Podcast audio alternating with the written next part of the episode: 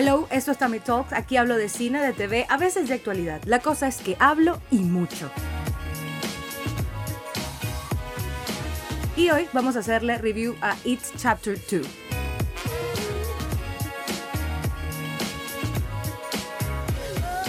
Antes de entrar en materia, básicamente esta película, eh, la, la trama, todo el plot de esta película consiste en que Pennywise, este macabro payaso, vuelve a aterrorizar Derry y el Club de los Perdedores 27 años después de esta primera parte que vimos en 2017. Esta película eh, tiene, por ejemplo, en la International Movie Database 7.1 de 10. En Rotten Tomatoes tiene 64% y el porcentaje mm, y el, el puntaje en sensacine.com es de 3.8 de 5. Es decir, a mí me parece que según estos puntajes es una película bastante bien valorada. It, tanto la 1 como la 2, está dirigida por Andy Muschietti, este director argentino que además ha trabajado con Alejandro Hidalgo, el venezolano que mm, es director de La Casa del Fin de los Tiempos. Están trabajando juntos en Hollywood en, el remake. Eh, Andy, si no me equivoco, es productor de esta cinta de, Alejandro Hidalgo, pero eso ya lo dejaremos para otro momento. Eh, está dirigida por Andy, la 1 y esta también eh, está producida por su hermana Bárbara y es una película mm, de un diseño de producción bastante ambicioso. Eh, vamos a empezar por, creo que las cosas buenas o lo que yo considero las cosas buenas.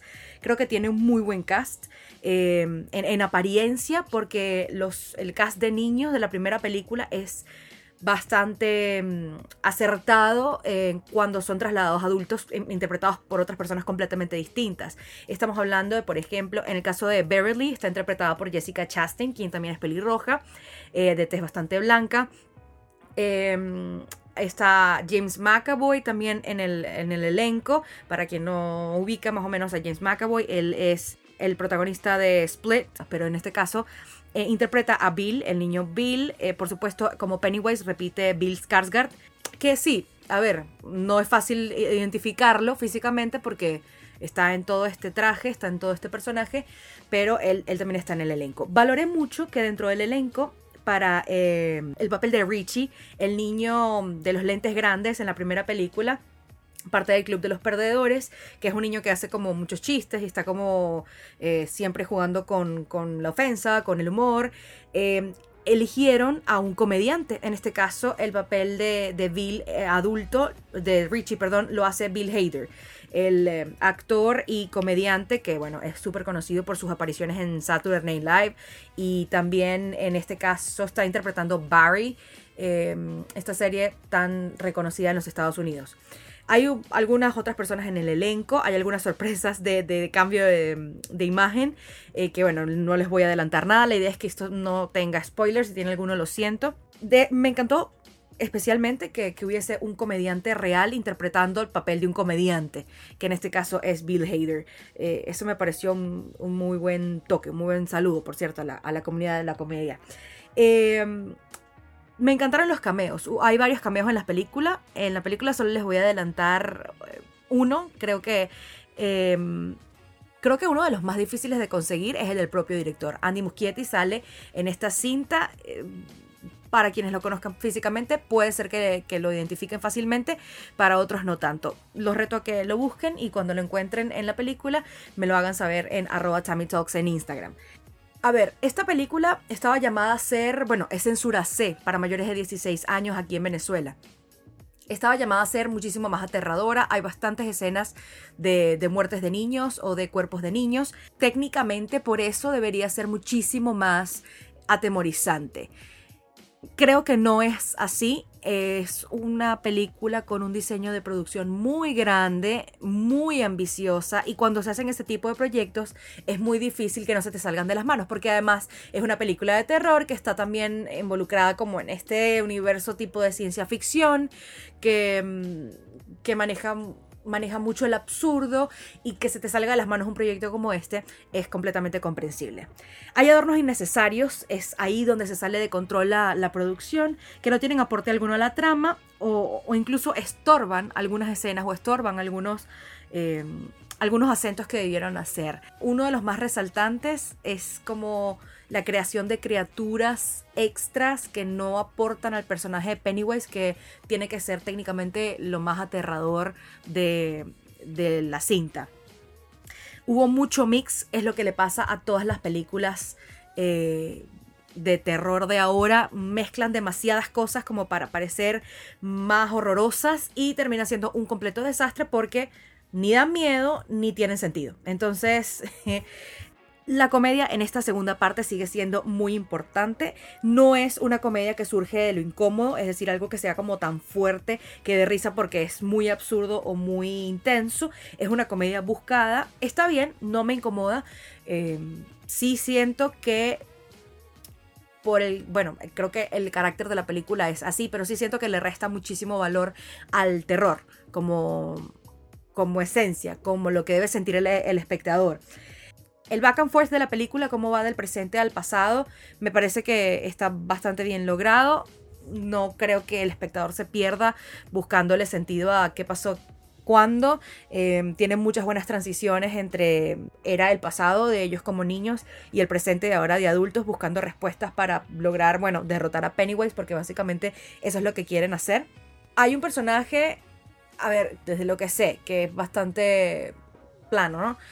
cuando uno tiene en un guion un personaje que si lo quitas, todo funciona igual, ese personaje no vale la pena, no vale la pena tenerlo. Y en este caso creo que ese personaje es Bowers. ¿Quién es Bowers? No se los voy a explicar para que ustedes hagan memoria y lo encuentren en, en los recuerdos que tienen de It Chapter 1.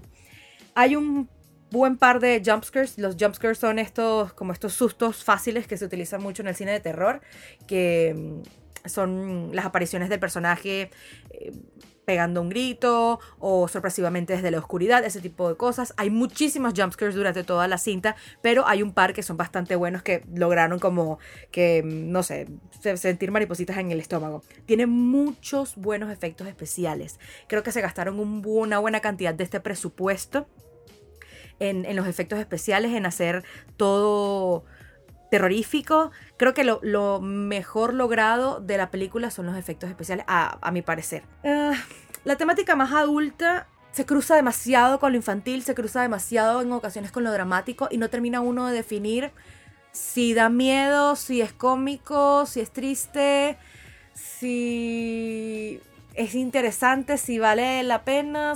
Es, es una confusión. Tiene demasiadas emociones muy mal mezcladas, si eso tiene sentido para ustedes. Y uno llega a perderse, como, ¿esto para qué lo están poniendo? ¿Qué, qué sentido tiene que esto esté aquí? Hay algunas referencias a Stephen King durante toda la película. La que más valoro resalto es Here's Johnny, que para quienes conocen la filmografía o, las películas que se han hecho en base a los libros de Stephen King, es una de las frases más famosas de The Shining, o es la frase más famosa de The Shining, em, la película fantástica interpretada por Jack Nicholson basada en el libro de Stephen King, y que por cierto creo que también podría ser una especie de saludo para lo que va a venir del escritor de Stephen King, lo que va a ser llevado al cine, porque en noviembre, como he colocado en algunas de mis noticias, estrena Doctor Sueño, Doctor Sleep, y es la continuación, está llamada a ser la continuación de The Shining. Entonces creo que también ahí hay como un saludo al trabajo de, de King como escritor y como, bueno, como hacedor de éxitos, ¿no? Em, es una película bastante larga, tiene 2 horas 45 minutos de, duración, me parece excesivamente larga, sobre todo para lo que aporta. Lo que voy a llamar la, la búsqueda final de Pennywise me parece exhaustiva, no sé, es como, es muy, es redundante, se alarga innecesariamente buscando mayor suspenso o hacerlo más macabro, no lo logra para nada, no da más miedo, se hace es tan cansona que uno tiene que ver el reloj o tiene que ver el teléfono para saber qué hora es y cuánto falta para que la película termine y eso no es bueno en una película. Es como, bueno, a ver, yo entiendo que ahora es mucho más difícil llevar a la gente a las salas de cine porque, bueno, está Netflix, está Hulu, está todos estos servicios de streaming, incluso Facebook y Apple están haciendo series para, para sus plataformas y es ahora muchísimo más difícil llevar a la gente a las salas de cine. Pero no por eso me vas a meter una película de casi tres horas con un montón de cosas que no tienen ni sentido para dejarme pegado ahí por siempre porque igualito me puedo salir. Em, están como justificando la llevada a la gente al cine y no me parece que tenga ningún sentido. No me pasó lo mismo con Once Upon a Time in Hollywood, que sí, tiene un par de minutos que a lo mejor yo lo hubiese quitado, pero que es una obra maestra en sí. Esta película no es una, no es la gran película que se va a llevar los Oscars, es una película, un blockbuster de terror, es una película bien fan pleasing, eh, trata de complacer a la mayor cantidad de fans posibles y eso me molesta un poco. Y, bueno, es, es excesiva. Creo que eh, lo, lo dije ayer cuando salí de verla. Con las personas que fui a verla hablamos de que de que sí, de que era excesiva. Era demasiado, es demasiado larga, demasiado redundante, es demasiado.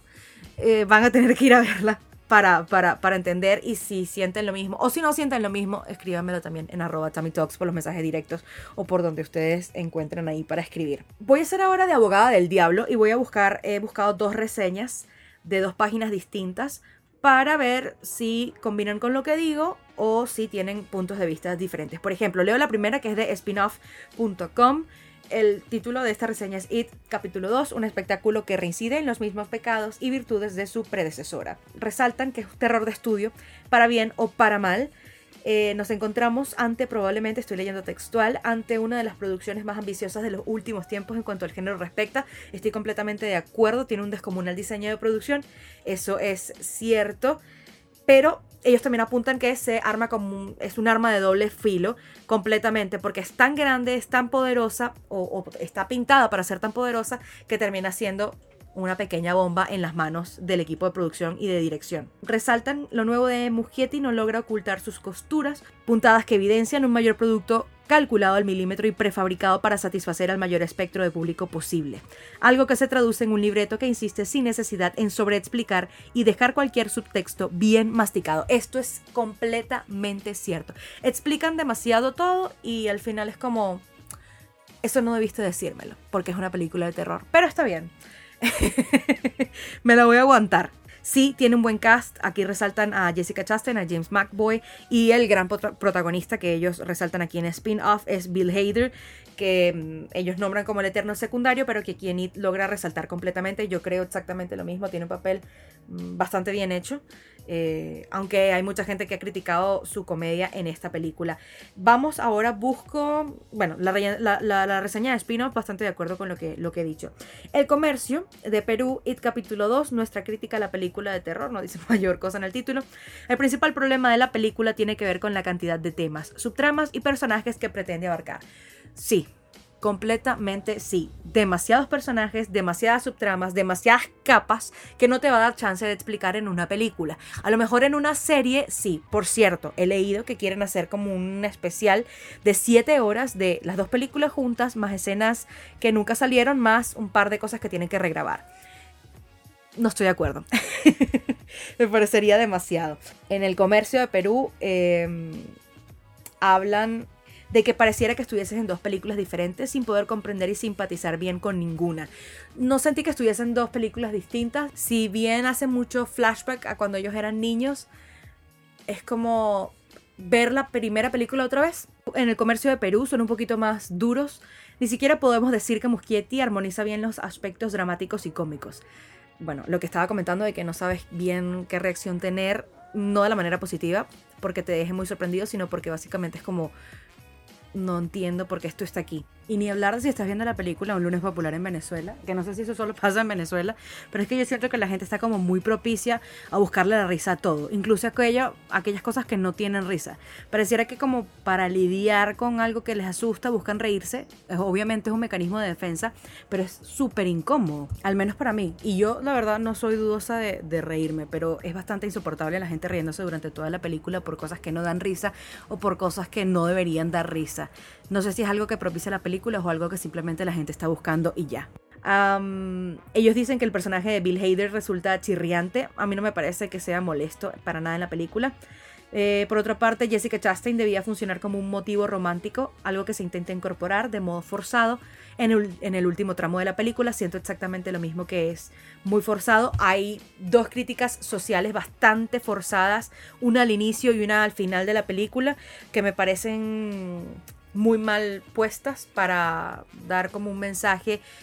A ver, es una película de terror, no necesariamente tiene que dar un mensaje, a lo mejor el único mensaje sería como nobles con los extraños, pero mm, esas dos críticas sociales del principio y del final mm, bastante molestas. Em, aquí en el, en el, comercio le dan 2 de 5. Es un puntaje bastante bajo. Yo le daría 3 de 5, solo por los efectos especiales. Porque es una película bastante extenuante, bastante cansona.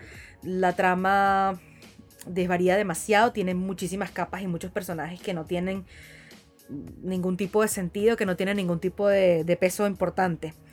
Sin embargo, después de todo esto, ¿la recomiendo? Sí, Vayan, disfruten de los efectos especiales, vean eh, la película, disfruten a lo mejor de Bill Hader, de Jessica Chastain, de James McAvoy, em, del elenco de niños que sigue estando y que es fantástico este elenco. Y vayan básicamente y cierren el ciclo. ¿O no? Y traten de disfrutar de las cosas buenas que tiene la película. Hasta aquí Tammy Talks, me despido rápido porque yo hablo y mucho.